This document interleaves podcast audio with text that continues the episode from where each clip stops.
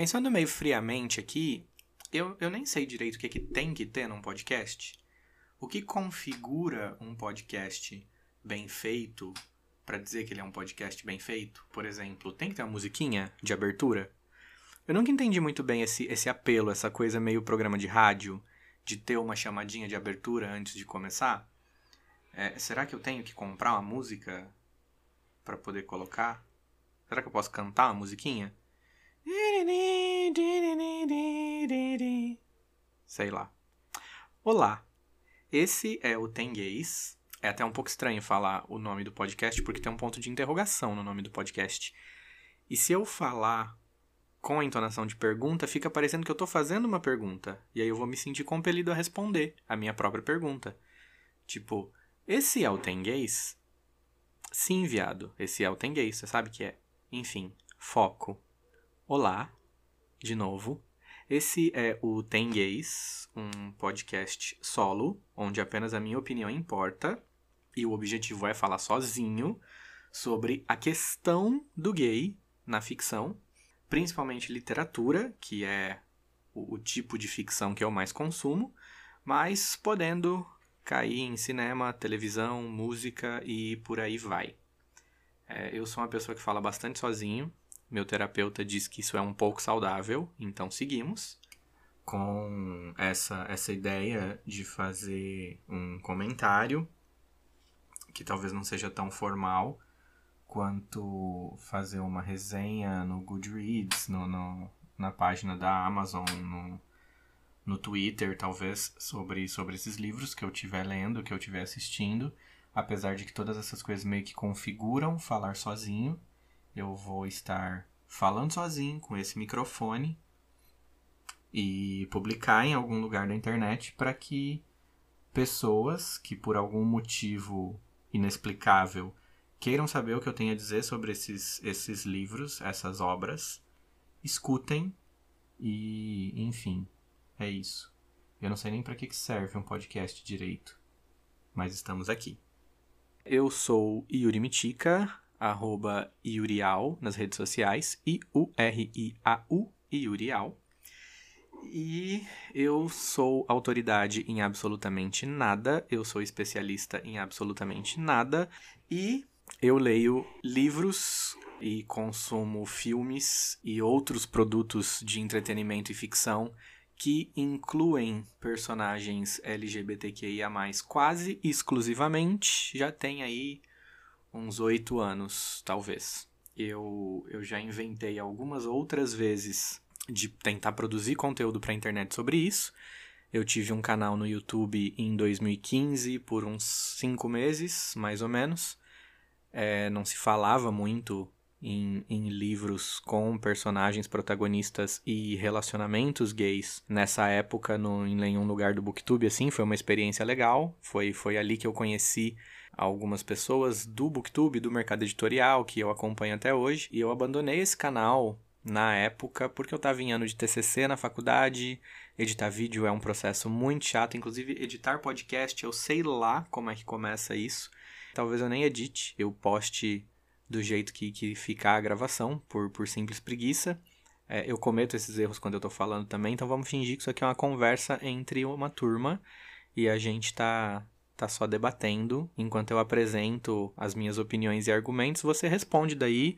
E, e se a gente não concordar, foda-se, ninguém é obrigado a concordar com ninguém. Mas é isso, essa a, a ideia de fazer um podcast surgiu agora esse ano, 2021 eu comecei a sentir um pouco de vontade de me expressar um pouco mais publicamente, talvez.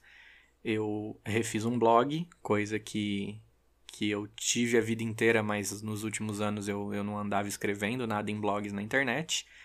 Então esse ano eu voltei a publicar um blog e aí para falar sobre livros, eu, eu pensei em voltar com o YouTube, depois eu dei uma, uma namorada na ideia do TikTok, que é uma rede mais nova, mas eu sou um pouco velho para entender o funcionamento do TikTok já, eu acho. E podcast me pareceu uma ideia interessante, porque, como eu disse, eu gosto bastante de falar sozinho, então ficar conversando com esse microfone talvez faça um pouco de sentido dentro da minha cabeça. Eu acho importante pontuar aqui que assim, eu, eu vou usar bastante a palavra gays para me referir ao tipo de personagem que eu procuro nas, nas minhas leituras e, e até nos filmes, nas séries que eu vou assistir. Mas na verdade eu estou me referindo exatamente a homens que se relacionam com homens, né? Porque aí eu consigo incluir é, pessoas bissexuais, pessoas assexuais, pessoas pansexuais e, e todas as outras expressões de, de sexualidade que estão por aí. Gênero, obviamente, eu tô, tô incluindo homens trans quando eu digo homens. É, eu não consumo muito conteúdo sáfico, né? É até um pouco falha de caráter minha, assim, excluir as, as amigas lésbicas e, e bissexuais mulheres e, e mulheres em geral desse protagonismo. Na verdade, esse meu processo começou em tentar buscar personagens que são como eu, que, que amam como eu, que se relacionam como eu. E aí acabou focado em homens, homens gays, homens que se relacionam com homens, porque eu sou um homem que me relaciono exclusivamente com homens. Então, acabou que, que eu fugi um pouco da do L da sigla. Mas sempre é importante reconhecer essas falhas e procurar corrigir. Então, quem sabe, num futuro próximo eu inclua mais mulheres nas minhas leituras também. Eu lembro de, de Evelyn Hugo, que foi é, talvez o livro mais recente com, com personagens lésbicas. Que, inclusive, falar isso de Evelyn Hugo é spoiler?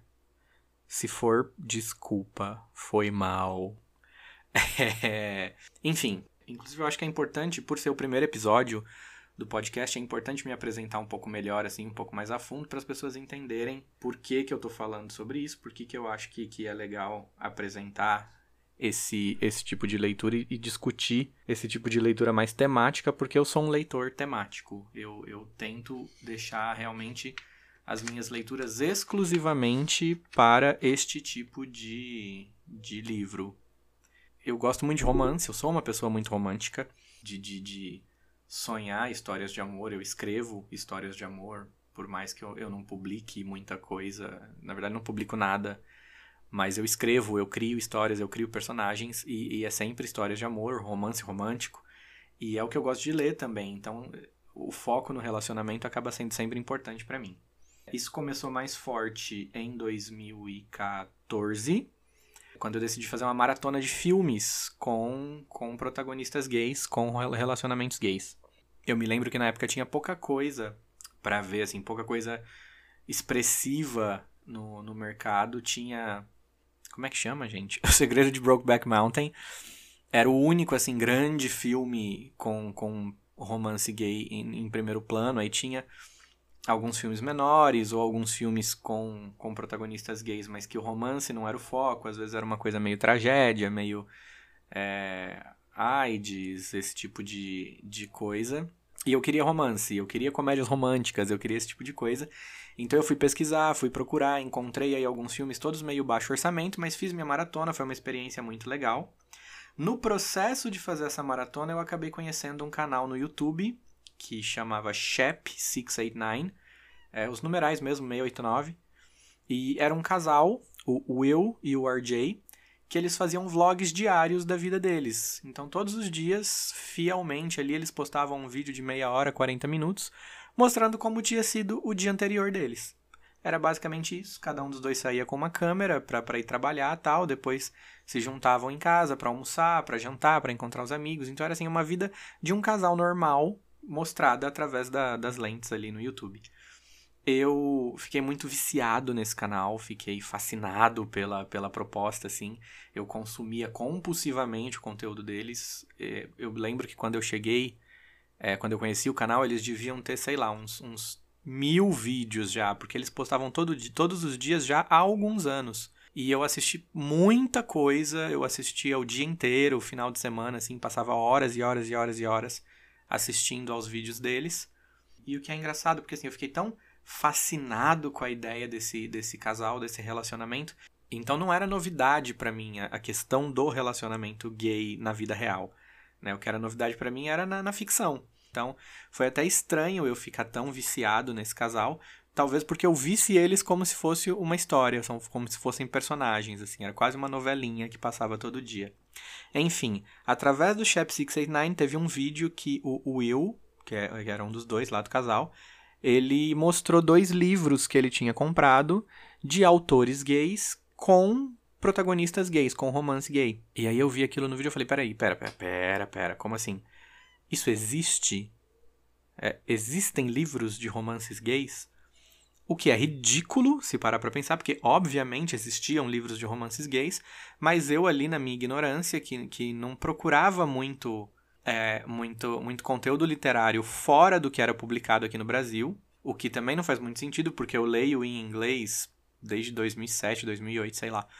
Então, isso era acessível para mim e eu não procurava, eu simplesmente não procurava. Eu gostava muito de ler e quando eu ia ler, eu ia na livraria, comprava um livro físico do que tinha ali disponível, livros publicados, livros, muitas vezes livros de autores estrangeiros, mas traduzidos e tal.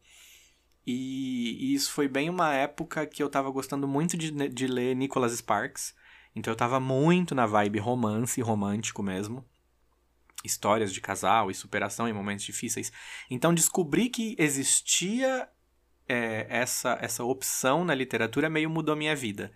Porque aí eu comprei esses dois livros que o eu tinha recomendado no vídeo e li compulsivamente, assim, também esses dois. Fiquei muito apaixonado pela possibilidade. Fui pro Goodreads, descobri grupos, é, tanto de YA quanto de livros adultos com focados em romances entre, entre homens. E desde então isso virou exclusividade nas minhas leituras. Assim, eu li pouquíssimos livros de 2014 para cá que não fossem romances entre dois homens. E aí eu acabei que, que adotei isso para minha vida, para outras coisas na, na literatura. Não era isso que eu queria dizer. Adotei isso para minha vida é, e, e para outros tipos de consumo de entretenimento. Então eu faço isso até hoje, eu, eu me sinto bem com isso. Então eu sempre tenho algumas recomendações para fazer para as pessoas que estão buscando. É, hoje em dia é até legal acompanhar o que está vindo para o Brasil, o que, que os autores brasileiros estão produzindo e as editoras estão comprando. Existe um sentimento meio antes de Simon, depois de Simon, né, do, do Simon versus a Agenda Homo Sapiens, da Beck Albertelli. Talvez no futuro eu fale melhor sobre isso até em, em um outro episódio. Porque é, é, depois do Simon, depois do, do, do, fenômeno que foi a história da, do Simon, o mercado passou a olhar para romances gays de forma um pouco diferente. Assim, eu lembro quando a Leia publicou One Man Guy aqui no Brasil, por exemplo, foi um negócio super fora do esperado, assim. É, e aí foi uma época que, que o David Levitan pegou um pouco da onda do John Green e os livros com personagens gays dele começaram a ser publicados também.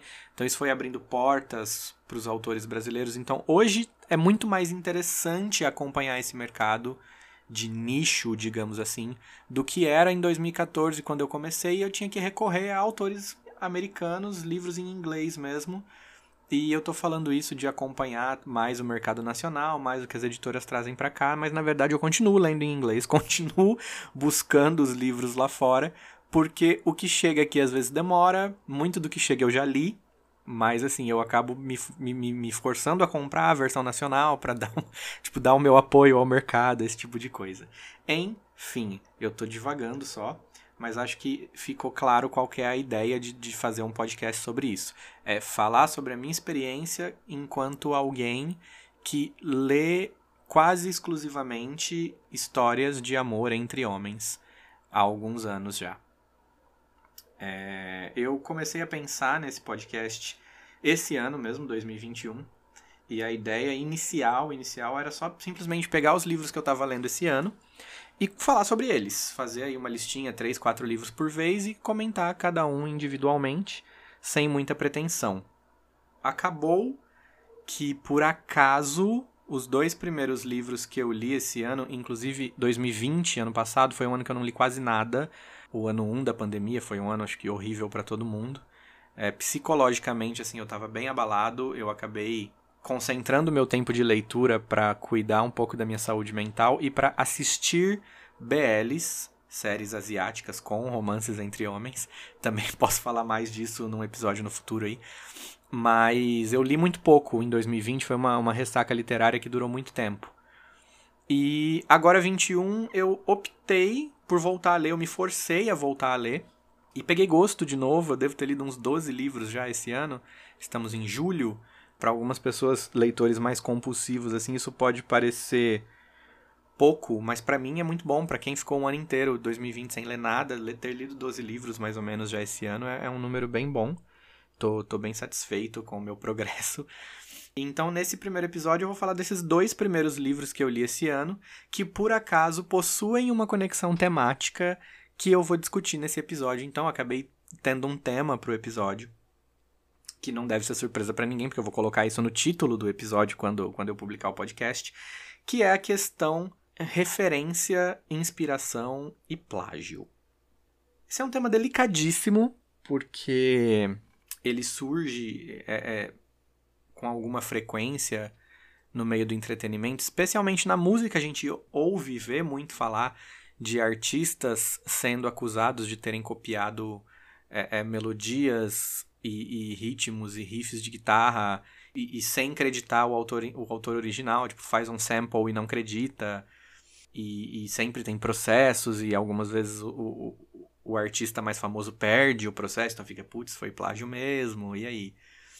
E a gente tem isso aqui no Brasil, a gente tem isso lá fora, e, e é um assunto super delicado, porque quando a gente fala de arte, sempre tem essa ideia de quem é o, o, o criador original, né? De quem é a ideia, quem é a mente brilhante por trás daquela obra que a gente aprecia tanto. E até que ponto você admirar uma obra de arte, se inspirar nela para criar uma sua, é válido. Né? Então é, é, mais ou menos essa discussão que surge quando se fala de plágio. E de inspiração e de, de referência. Não era nem referência a palavra que eu queria usar, na verdade, é releitura. Eu enxergo assim: a gente tem umas situações na, na história, na história recente até da arte, não vou nem entrar em, em coisas mais antigas, porque eu não pesquisei muito para isso.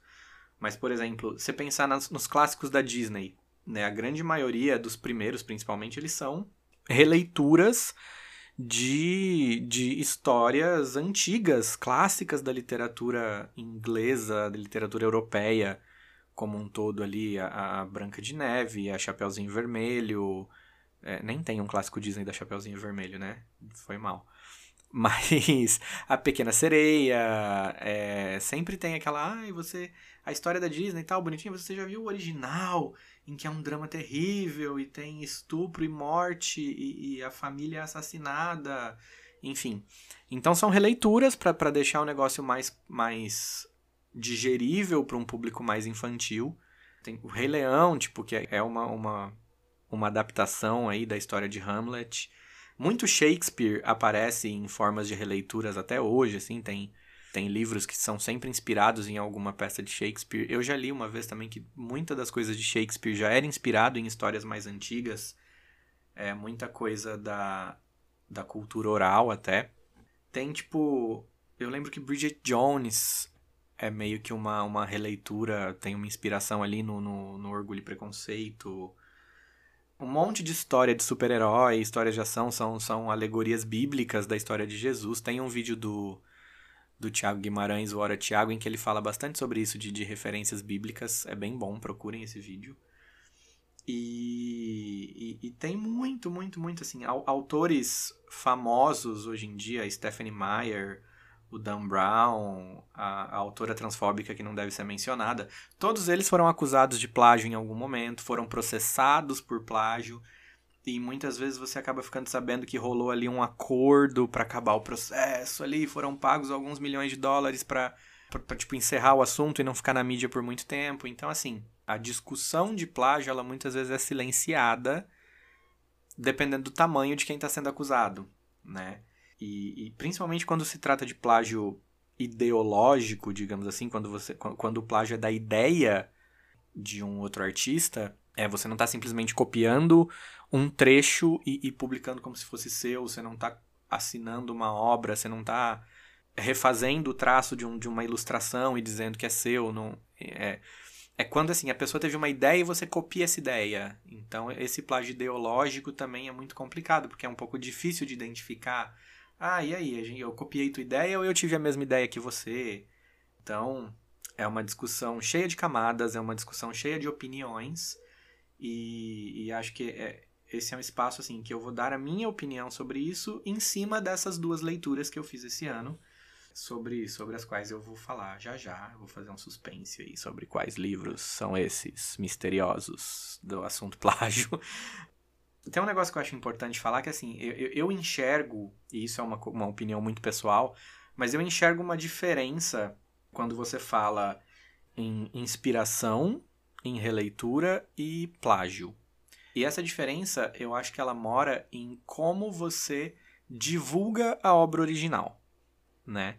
É, primeiro de tudo, se a obra original é um clássico, quer dizer, é um filme antigo famoso ou é um livro antigo famoso, entende-se que esse, esse livro ele ficou famoso, ele tornou-se um clássico, então ele já colheu os frutos dessa fama. Então, provavelmente o autor, os criadores, se a fama da história aconteceu enquanto eles ainda eram vivos, eles conseguiram ser remunerados por esse trabalho.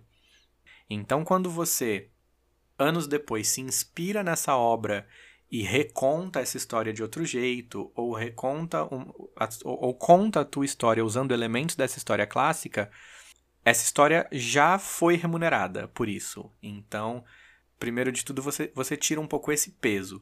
E aí, em segundo lugar, se você apresenta a sua história, olha, minha história é uma releitura do clássico tal, você automaticamente está divulgando a história original. E aí, o, o autor e o criador, né, não, não falando só de livros, mas o criador da, da, do, da obra original, ele vai acabar recebendo alguma atração né, do, do, do, teu público também, porque às vezes as pessoas vão gostar da sua história e vão querer conhecer o original, vão querer comparar com o original. Então aí a, a questão inspiração e releitura, ela mora nisso.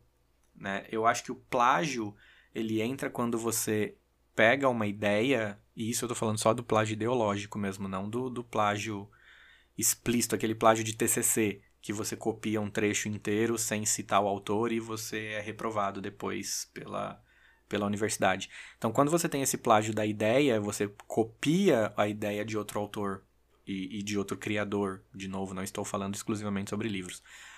Isso não. Você esconde essa referência, você esconde essa inspiração da obra original Nesse momento você está roubando realmente a ideia, porque você está fingindo que ela foi sua. Você está fingindo que a tua história, que, que essa história que você está contando saiu inteiramente da tua cabeça e não foi, não foi influenciada por uma obra de outra pessoa.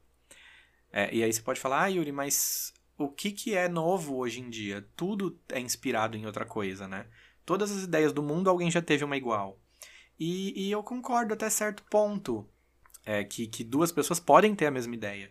O problema mora quando você efetivamente viu a ideia de outra pessoa e você copiou deliberadamente, ou você pensou, ah, eu vou escrever parecido, mas eu vou mudar isso aqui. E você não se deu ao trabalho de contar para ninguém que, que existiu essa inspiração por trás. Esconder a inspiração é onde mora o erro do plágio, na minha opinião. Em, em legislações diversas de países diversos, plágio é crime, plágio ideológico é crime, você é, não respeitar direitos autorais é crime, é um crime grave e você vai pagar muito dinheiro de multa se você cometer. Então, tem sempre que haver muito cuidado com isso, muito respeito, principalmente com o trabalho de outros autores. Bom, vamos lá, vamos falar sobre livros lidos por mim, então. O primeiro livro, que foi o primeiro que eu li esse ano e que, que talvez foi responsável por quebrar minha ressaca literária, é, inicialmente eu não queria falar sobre ele. Até quando eu, eu, eu, postei no Twitter que eu tinha terminado o livro e tal, e eu não ia falar o título porque eu descobri que ele era um plágio, eu fiquei realmente colocando na balança, tipo, vou divulgar esta obra, né? E eu quase, quando tava bolando um roteirozinho para esse podcast, eu quase pensei em não falar o título, só discutir a temática e a questão do plágio.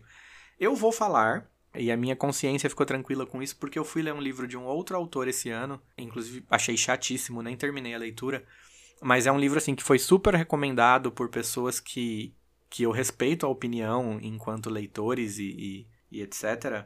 E eu conheço esse autor há alguns anos e eu sei que o primeiro livro dele que, que ele publicou é um plágio descaradíssimo de um filme e ele nega até a morte, mas assim, se você lê o livro assistindo o filme, tem algumas falas que são idênticas, tem algumas cenas que são idênticas, chega a ser ridículo ele negar é, que, que rolou essa inspiração ali e tal. E hoje esse autor é best-seller, é favorito, escreve o YA, topo do New York Times, blá blá blá. A galera ama, fica lindo no, no, no Tumblr cotar trechos dos livros dele. Então, assim, se rolou essa passada de pano, dá para passar pano para outros, né? Então eu vou, vou falar do, do, do, desse livro especificamente que eu li é, e depois eu, eu digo o que, que eu acho sobre essa questão no geral. Então, o primeiro deles é o livro Date Me, Bryson Keller. Esse é o título. O autor é o Kevin Van Y, We, não sei exatamente a pronúncia, é, é W-H-Y-E, deve ser Y. Uh, ele é sul-africano, é, ele publicou esse livro em 2020. E o que chamou minha atenção quando eu estava procurando um livro para ler foi que ele tinha um blurb da Beck Albertelli, do, do Simon vs. Agenda Homo Sapiens. Eu respeito muito a Beck enquanto autora e eu, eu confio em todas as recomendações dela. Então eu fui ler esse livro exatamente influenciado digitalmente por ela. E foi uma, uma experiência boa de leitura, eu gostei bastante desse livro, vou falar em detalhes um pouco melhor já já. E quando eu fui ao Goodreads dar minha nota só em estrelinhas, nem escrever resenha, não estou escrevendo resenhas esse ano, mas estou fazendo um podcast. É, eu descobri a questão do plágio, porque as pessoas estavam dando uma estrela e, e criticando super o autor. E, e enfim, vou, vou abrir isso um pouquinho mais já já. O segundo livro, e eu li logo na sequência do, do, do Bryson Keller, foi o livro Only Mostly Devastated, que também é de 2020, da autora australiana Sophie Gonzalez. Ela tem alguns outros livros publicados, eu tô, tô com uns dois ali na minha TBR para ler. E aí, logo que eu peguei esse livro na mão, eu vi que tinha uma questão também relacionada a, a, a isso e inspiração em outras obras. Então, assim, é, vamos ver a diferença. Se você for na Amazon e pegar o, o a sinopse do, do, do Date Me Bryson Keller, vai estar tá escrito é, um pouquinho explicando da história e tal. E aí tá falando, ah, esse livro se inspira em clássicos como o mangá Seven Days. É, e eu não peguei o nome da autora do mangá. Eu vou, vou buscar daqui a pouco e eu falo. É Tatibana, eu acho. Eu vou conferir depois. Então ele vai estar tá falando que ele é inspirado nesse mangá, Seven Days, é, no filme X All That, que é aquele Ela é Demais, é, talvez o filme que o Fred Prinze Jr. tá mais bonito de todos os filmes que ele fez. Quem vier falar de Scooby-Doo tá, tá cancelado. E então, ok, assim, ele fala lá que o livro se inspirou nessas obras. E no Only Mostly Devastated, talvez é uma das primeiras frases da sinopse é, ah, é uma releitura de Grease. Grease, o filme Grease beleza, você está com dois livros na mão aí que são, são inspirados, são releituras de outras obras. Qual o problema? O Date Me Bryson Keller não era originalmente apresentado assim, pelo que eu, eu consegui pesquisar e entender. O autor foi confrontado pelos leitores do mangá Seven Days, dizendo que, putz, a história é idêntica, você copiou a história do mangá Seven Days. E aí, o que você tem para dizer sobre isso? Ele enrolou por um tempo, depois ele apareceu com, com um post de blog, qualquer coisa assim, dizendo que sim, ele tinha se inspirado no Seven Days, assim como ele tinha se inspirado em outras obras. E aí ele citou outras obras ali, inclusive o, o Ela é Demais, e falando que, que o que ele queria era fazer um On Voices, é, a discussão do On Voices por si só, ela é um pouco, um pouco maior aí do que simplesmente eu sou gay escrevendo um livro de gays. Mas ele, ele queria fazer um On Voices, ele queria criticar alguns clichês do gênero BL e do yaoi e etc. Esses, esses subgêneros aí de, de romances entre dois homens que existem no mangá e em outras produções asiáticas. E que ele não achava que fosse plágio, que ele achava que simplesmente era uma releitura e uma crítica à obra original. E isso já me soa um pouco estranho. Né? O, o autor ficou meio na defensiva depois de sumir por um tempo, fingir que nada estava acontecendo, ele apareceu meio defensivo para falar sobre isso, né? E aí ele acrescentou no, na versão e-book do livro, eu não sei como fizeram isso na física, talvez tenham, tenham feito uma nova edição aí, mas pelo menos no e-book foi acrescentado uma nota do autor antes dos agradecimentos, em que ele fala exatamente sobre isso, sobre como ele se inspirou em outras obras para construir essa obra que era uma obra dele, era um on voices, era a experiência de uma pessoa queer falando sobre personagens queer. Então, assim, ele se safou dessa história de plágio, ele deu uma deslizada na casca de banana ali, mas o pessoal do, do Goodreads, principalmente, não perdoa. E, e as recomendações a esse livro são baixas exatamente por isso, assim, tipo, é um homem branco, ele é da África do Sul, ele tem, é, ele, ele é mestiço, né, de, de pessoas brancas e negras, se eu não me engano, eu não, não, não pesquisei muito a fundo, eu não posso nem afirmar isso, mas existe ali uma questão dele ser mixed race ali, mas assim, um homem lido como branco, se apropriando de uma história de uma mulher amarela, uma mulher asiática, japonesa especificamente. Se eu não me engano, são duas mulheres, tem uma, uma roteirista e uma ilustradora esse mangá. Vou conferir esses nomes e vou, vou acrescentar no, no finalzinho do podcast eu falo, porque falha minha, não anotei. Olha só, o apagamento da, das autoras asiáticas. Eu vou pesquisar agora.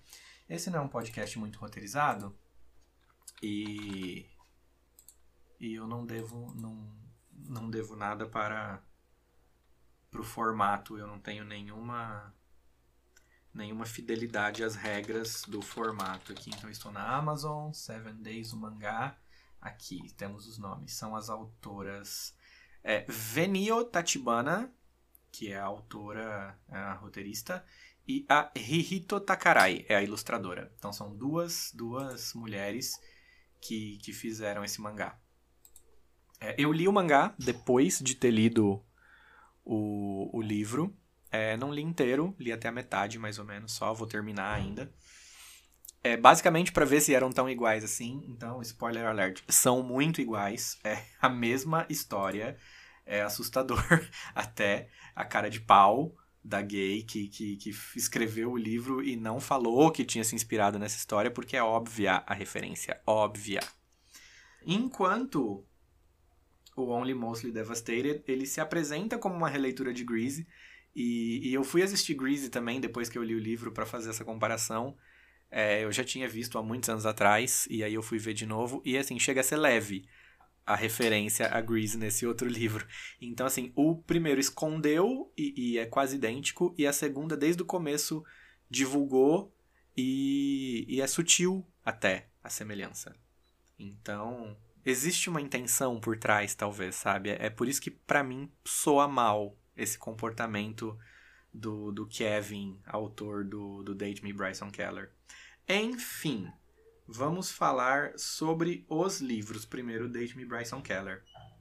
É, o livro conta a história do Kai, que é um menino gay que está no armário ainda para os amigos e para a família e etc. E existe na escola, e ele presenciou isso acontecendo, existe na escola esse menino chamado Bryson Keller, que é o menino mais lindo da escola, mais popular, líder do time de futebol, capitão, né? Enfim, é aquele clichêzão da história do, do nerd e o, e o, o esportista. The Geek and the Jock é um dos meus clichês preferidos de romance gay. E então, existe esse garoto, Bryson Keller, e ele fez uma aposta com os amigos porque ele não acredita em amor de colégio. Ele não acha que amor de colégio dura e funciona. Então, eles fizeram essa aposta com ele para provar que ele está errado, de que ele namoraria, entre aspas, usando o termo namorar para traduzir date, muito livremente aqui, não é exatamente namorar, mas espero que, que as pessoas tenham essa compreensão do que, que é o date em inglês. Então, que ele iria namorar é, durante uma semana a primeira pessoa que pedisse ele em namoro na segunda-feira de manhã. Então ele teria que ficar com essa pessoa da segunda até a sexta-feira, tendo um relacionamento de uma semana. Ele aceita a aposta numa boa, já começa a surgir meninas chamando ele para sair, para passar a semana. E isso vira meio que a fofoca da escola, é o assunto da semana. Todo mundo quer saber quem vai ser a primeira, vira uma competição até. Só que em nenhum momento foi dito durante a aposta que só meninas poderiam participar. E aí tem um garoto gay da escola que levantou essa questão entre os amigos ali e tal, virou meio que uma piadinha, ah, será que, que vai acontecer se um menino chamar, blá blá blá. Corta pro comecinho do livro, o Kai, ele ele chega atrasado na escola e por causa desse rolo da aposta do Bryson, ele acaba tendo um problema ali que faz ele se atrasar para aula, ele acaba pegando uma detenção. O Bryson pega a mesma detenção, então eles vão ter que cumprir detenção juntos para essa, essa professora. E lá, com raiva do Bryson, o Kai tá puto porque ele vai perder um prazo para entregar um, um, roteiro que ele tava tentando escrever pra peça da escola, pra, pra competição de, de entregar um roteiro tal, na, na aula de teatro. E aí, ele tá com raiva do Bryson, então ele fala: Não, olha aqui, filha da puta. Você vai sair comigo essa semana, porque eu sei que você chegou atrasado e ninguém te chamou. E aí o Bryson aceita, porque essa é a regra da aposta. Então, durante uma semana, eles vão namorar e é óbvio o que vai acontecer, eles vão se apaixonar de verdade. É todo aquele clichê de, de história de amor, de fake dating, de, de romance falso. A gente vai descobrir que o Bryson é uma pessoa com mais camadas do que apenas o gostoso do time de futebol. A gente vai conhecer a família dele, a gente vai ver como ele é carinhoso, etc. Ele vai, a gente vai vir a conhecer melhor as coisas sobre o Bryson. E a gente se apaixona por ele também enquanto tá lendo. Eu tenho um fraco muito grande com esse tipo de personagem, infelizmente. Mas vai acontecer, então a gente vai acompanhar a história desses dois se apaixonando um pelo outro, de como isso vai afetar o Kai, que ainda tá no armário, de como isso vai afetar o Bryson, que não tinha pensado ainda na, na possibilidade dele não ser hétero ou não ser totalmente hétero, talvez ser bissexual tal. Então, é, essa discussão vai acontecer durante a história. E é muito bem escrito tem que dar esse braço a torcer pro autor possivelmente plagiador. É um livro muito bem escrito, é uma história muito bem contada, o ritmo é muito gostoso. Então foi uma leitura muito divertida para mim. Eu, eu li meio compulsivamente, assim, uma coisa que eu não fazia já há bastante tempo, pegar um livro que eu não consigo parar de ler. O Date Me Bryson Keller foi assim. E é muito triste não poder recomendar essa história por ser um plágio. De... A história do mangá é exatamente a mesma, é, tirando que, que sendo uma obra asiática, ao invés de você ter essa questão do gostoso do futebol, ele é o cara misterioso da escola, é o, o cara que fala pouco, que ninguém sabe muito sobre a vida dele. É, é, é esse o clichê que eles usam na, no Seven Days. Tem alguns pontos que eu gosto de observar, principalmente quando eu leio o YA. É, o YA é o, os jovens adultos, né, que eu acho até que é quase o nosso infanto juvenil. São os livros de high school, de colégio que é o seguinte: primeiro, os pais do protagonista. Os pais do Kai, eles são religiosos. Conheceram sendo missionários na África do Sul tal. Então a questão religião é presente no processo de saída do armário do Kai. Talvez seja até um gatilho para algumas pessoas a reação da mãe dele quando ele conta que é gay. Então estejam avisados aí que, que isso é tratado na história. Não vou, não vou dar spoiler, não vou entrar em muitos detalhes, mas é importante isso. A relação dele com o pai também é legal. O pai dele é africano, é, é da África do Sul, é sul-africano, né? E, e aí tem essa questão para ele de, de não se sentir totalmente negro, nem totalmente branco, e como que isso isso influencia a identidade racial dele. Isso é, é, um negócio que eu gosto bastante de ler, porque isso fala um pouco com a minha história pessoal até. A irmã dele é uma personagem super interessante, a irmã mais nova o jeito que ela, que ela trata a ideia do irmão tá tendo um relacionamento com outro cara, um cara que ela admira de certa forma, que é o Bryson. E como ela reage ao, ao fato dos pais terem reagido mal também foi bem legal de, de, de ler. Então é uma personagem que, que me surpreendeu bem positivamente, assim. Uh, melhores amigos do protagonista neste livro são a Priya e o Donnie. É, a Priya é tipo uma menina super popular da escola. O Donnie é um menino muito rico, acho que o menino mais rico da cidade. E eles são um casal, eles namoram, a Pri e o Donnie. E aí o Kai acaba sendo assim, ele tá sempre na órbita dos dois, porque os dois são sempre convidados para as festas e as pessoas ficam sem graça de não chamar o Kai também. É, essa essa questão ali de não ser o favorito, de estar junto com os favoritos, ela chega um pouquinho também. O processo dele sair do armário para os amigos também é legal, enfim, é, evitando spoilers ali, mas mais importante. É, esse livro tem um gatilho que, que eu me lembro ali, existe um, um melhor amigo do Bryson, que é o Dustin, que ele, ele dá uma surtada quando ele descobre que o, que o Bryson tá, tá se relacionando com outro cara, e aí rola uma questão meio agressão tal, então fica, fica o alerta de gatilho aí também que, que tem uma questão de agressão homofóbica na história. Enfim, em resumo é isso, tá? Não, não, não vou falar muito mais que isso para não, não virar spoiler. Eu diria que esse foi um livro quatro estrelas quando eu fui para dar a nota dele no Goodreads. Se eu não tivesse sabido da questão do plágio, eu teria dado quatro estrelas e teria recomendado muito esse livro para os meus amigos. E se eu soubesse da questão do plágio antes, eu nem teria lido.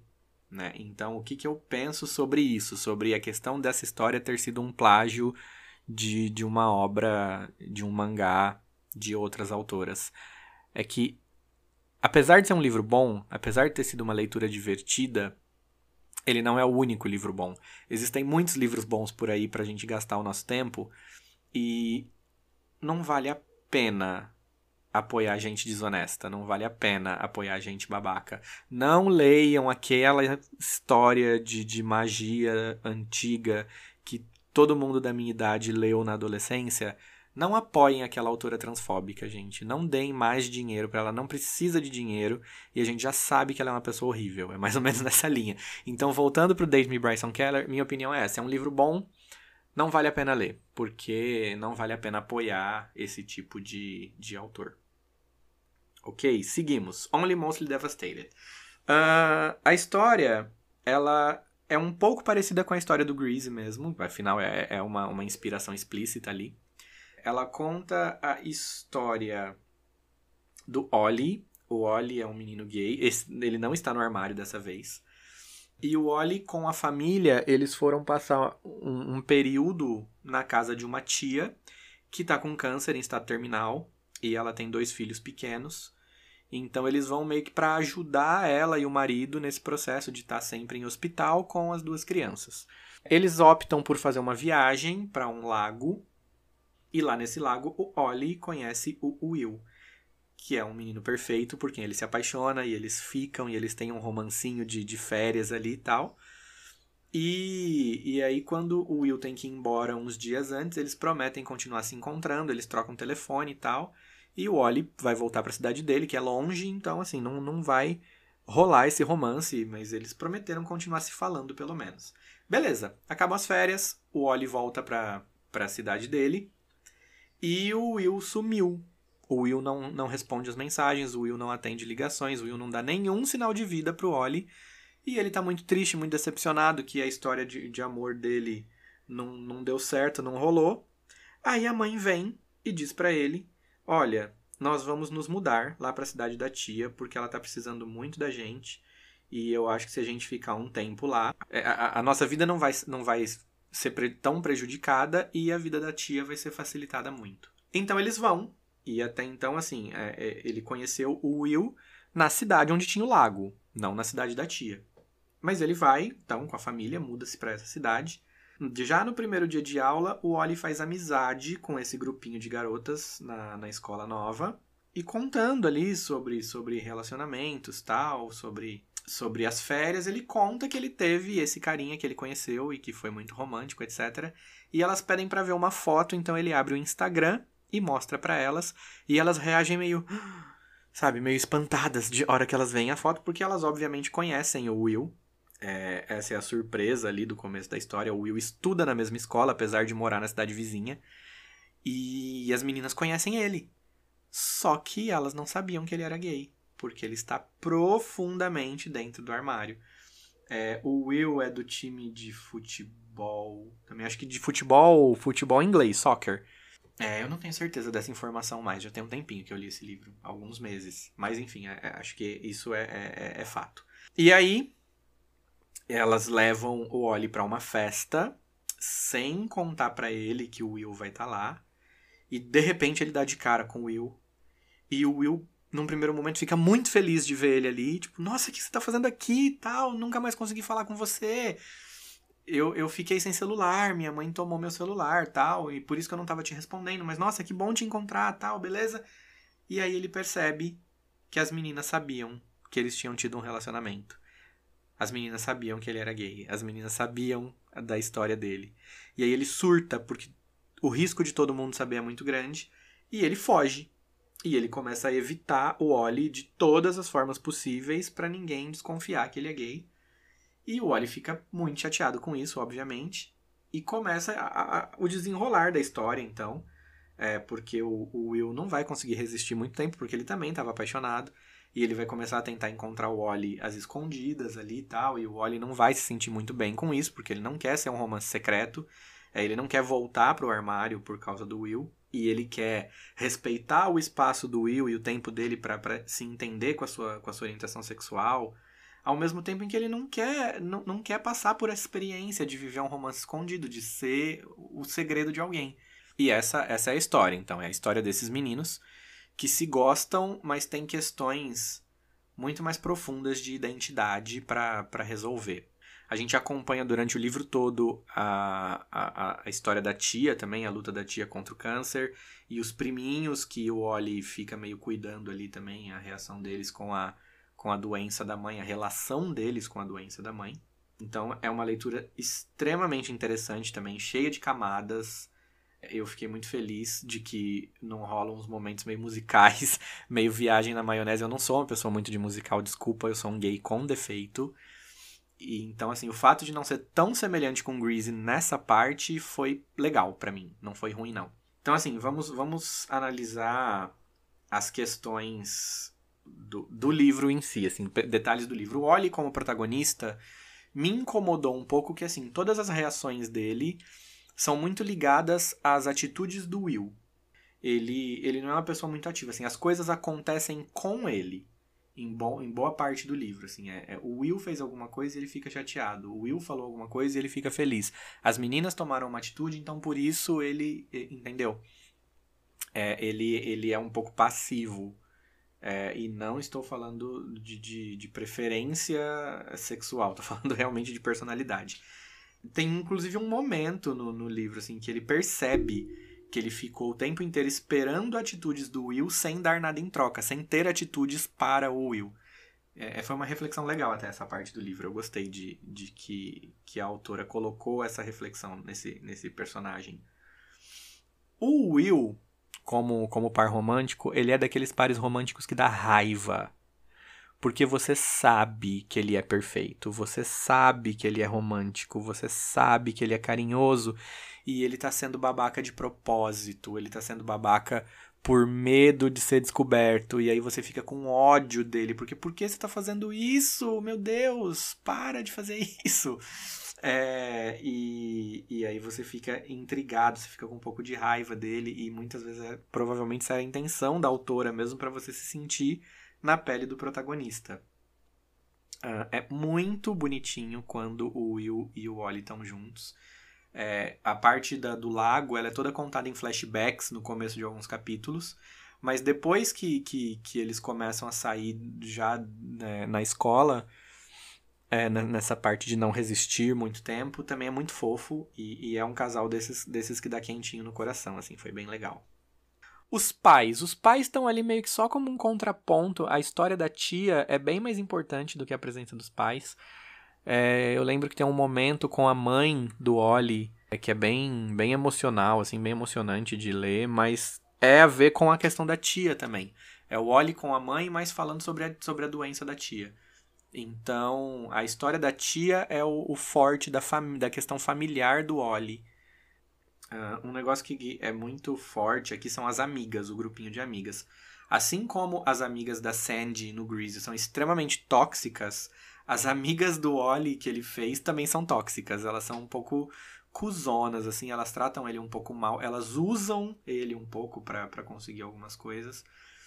Apesar disso, a autora conseguiu resolver ali um pouco dessa questão dessas pessoas serem um pouco horríveis, é, colocando alguns contrapontos ali, mostrando que algumas coisas eram um mecanismo de defesa e colocando o Oli para criar mais intimidade com elas. Então, salvou um pouquinho, mas eu fiquei boa parte do livro esperando que ele fosse encher o saco delas, uma coisa meio meio meninas malvadas assim, tipo, ai, essas são as plásticas, eu não gosto de verdade delas. Eu fiquei esperando que fosse ter um momento desse e não tem.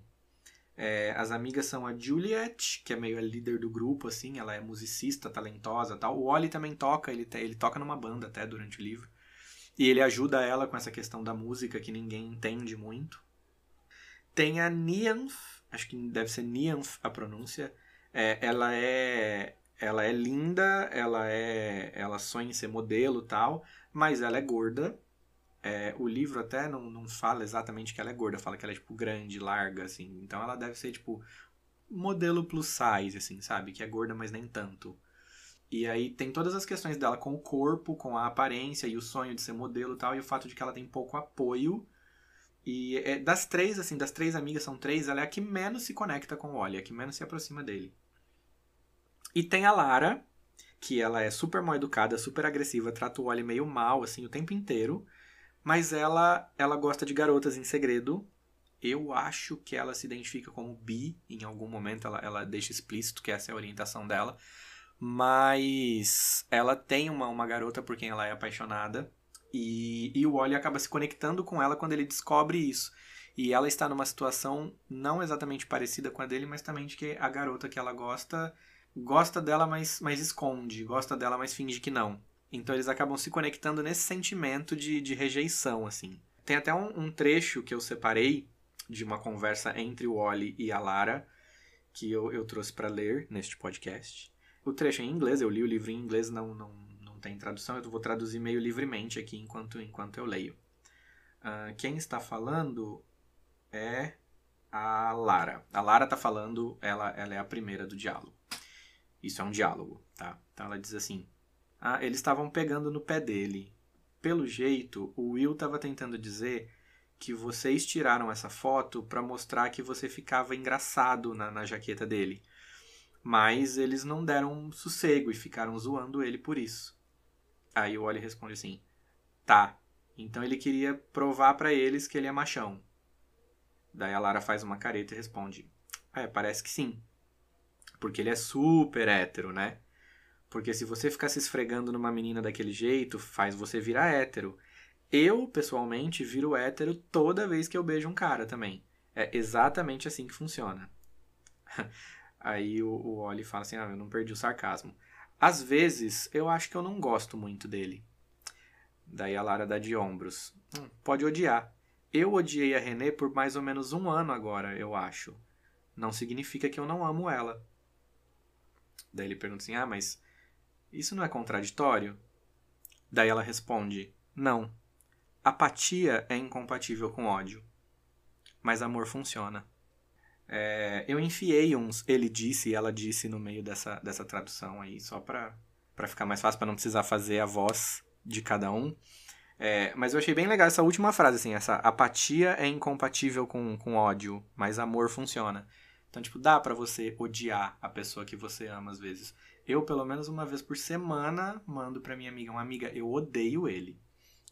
e, e ela sempre ri e fala assim, ah, sei, sei bem mais ou menos essa ideia.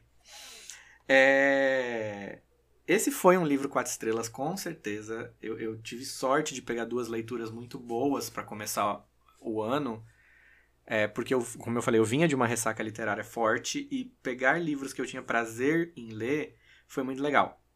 É, me lembrou que eu gosto de ler, me lembrou que eu sou um leitor, me lembrou que acompanhar romancinhos entre viadinhos é muito legal. E, e aí eu li vários outros livros depois desses que eu falarei em próximos episódios desse podcast. Uh, vale a pena ler Only Mostly Devastated? Sim, muito. Não é uma autora problemática, não é um livro problemático, tem alguma representatividade.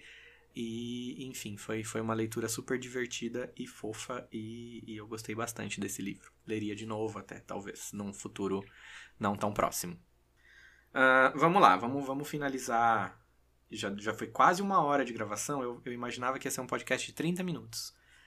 É, eu não sei o quanto eu vou editar disso aqui, então talvez fique um pouco longo. Se você não gosta de podcasts longos, desculpa, eu sou uma pessoa que fala demais, então isso é para minha minha vida rotineira até. É, não desista de mim. Se eu não desistir desse podcast, terão mais episódios no futuro. Não garanto nada. É, então, nenhum desses dois livros eu encontrei informação de publicação no Brasil. Tá? Editoras, façam alguma coisa, publiquem Only Mostly Devastated no Brasil, por favor. Mas, se você ler em inglês, é, ou quiser tentar ler em inglês, não são livros difíceis de ler para quem tem algum conhecimento de inglês. Ambos estão disponíveis em e-book na Amazon. O Only Mostly Devastated hoje, dia 31 do 7, tá 27 reais a versão Kindle dele. É, eu lembro que quando eu comprei eu paguei uns 6 e pouco. Foi por isso que eu comprei esse livro, até porque ele tava baratinho, era alguma promoção do dia ali. Talvez esperar uma promoção, pegar ele num preço mais em conta, talvez valha a pena. É, ele está disponível em versão capa dura por 97 absurdos reais. É, o dólar do governo genocida é impraticável. Saudades, governo Lula. Uh, então, 97 reais na versão capa dura. Para quem assina o Scribd, ele está disponível também em audiobook para os assinantes. Não tem versão é, para leitura, só para escutar mesmo. É, eu até parei de assinar o Scribd por isso. Muitas das coisas que eu queria ler só estava disponível em áudio. Eu não sou muito uma pessoa de audiobook, porque eu tenho um pouco de dificuldade de prestar atenção. É, então não é para mim, mas se você gosta de audiobook, o Only Mostly Devastated tá lá no Scribd também, para os assinantes. O Date Me Bryson Keller, ele tá R$ 44,90 na versão Kindle, caríssimo. R$ reais versão capa dura 50 reais na versão capa comum, que é uma compra internacional, então demora um pouquinho mais para chegar. Como eu disse e repito, Date Me Bryson Keller é um livro que foi acusado de plágio, que o autor não soube responder bem a essa acusação e a coisa ficou super no ar. Não recomendo apoio a esse, esse autor, então, se está com muita vontade de ler essa história, procure Seven Days, o mangá Disponível no Kindle por R$ 42,90, 75 reais, capa comum. Essa versão que tem no Kindle é a versão que inclui os dois volumes originais do Japão. Esse, esse mangá foi publicado em dois volumes e, e essa versão são os dois volumes em um só. Então é a história completa por, por esses valores aí. Uh, Grease está disponível no Amazon Prime, foi lá que eu assisti. Então também é, é, é, não tem absolutamente nenhum patrocínio da Amazon, porque eu não sou ninguém na fila do pão. Mas tudo foi, foi recomendações de, de produtos da Amazon aí. É, estes então são, são dois livros que definitivamente têm gays, tem pessoas bissexuais, tem relacionamentos é, entre homens, tem relacionamentos entre mulheres. Vale super a pena dedicar um tempinho para conhecer essas histórias, principalmente o Only Mostly Devastated que, que não, não rouba a ideia de ninguém. E eu finalizo por aqui este primeiro episódio do podcast Tem Gays. Eu espero que tenha sido divertido para você que ouviu um pouquinho da minha opinião sobre livros e questões relacionadas a livros.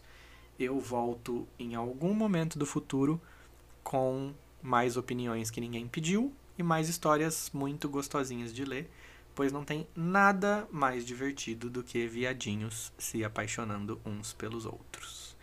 Então, muito obrigado pela companhia e até a próxima. Beijo.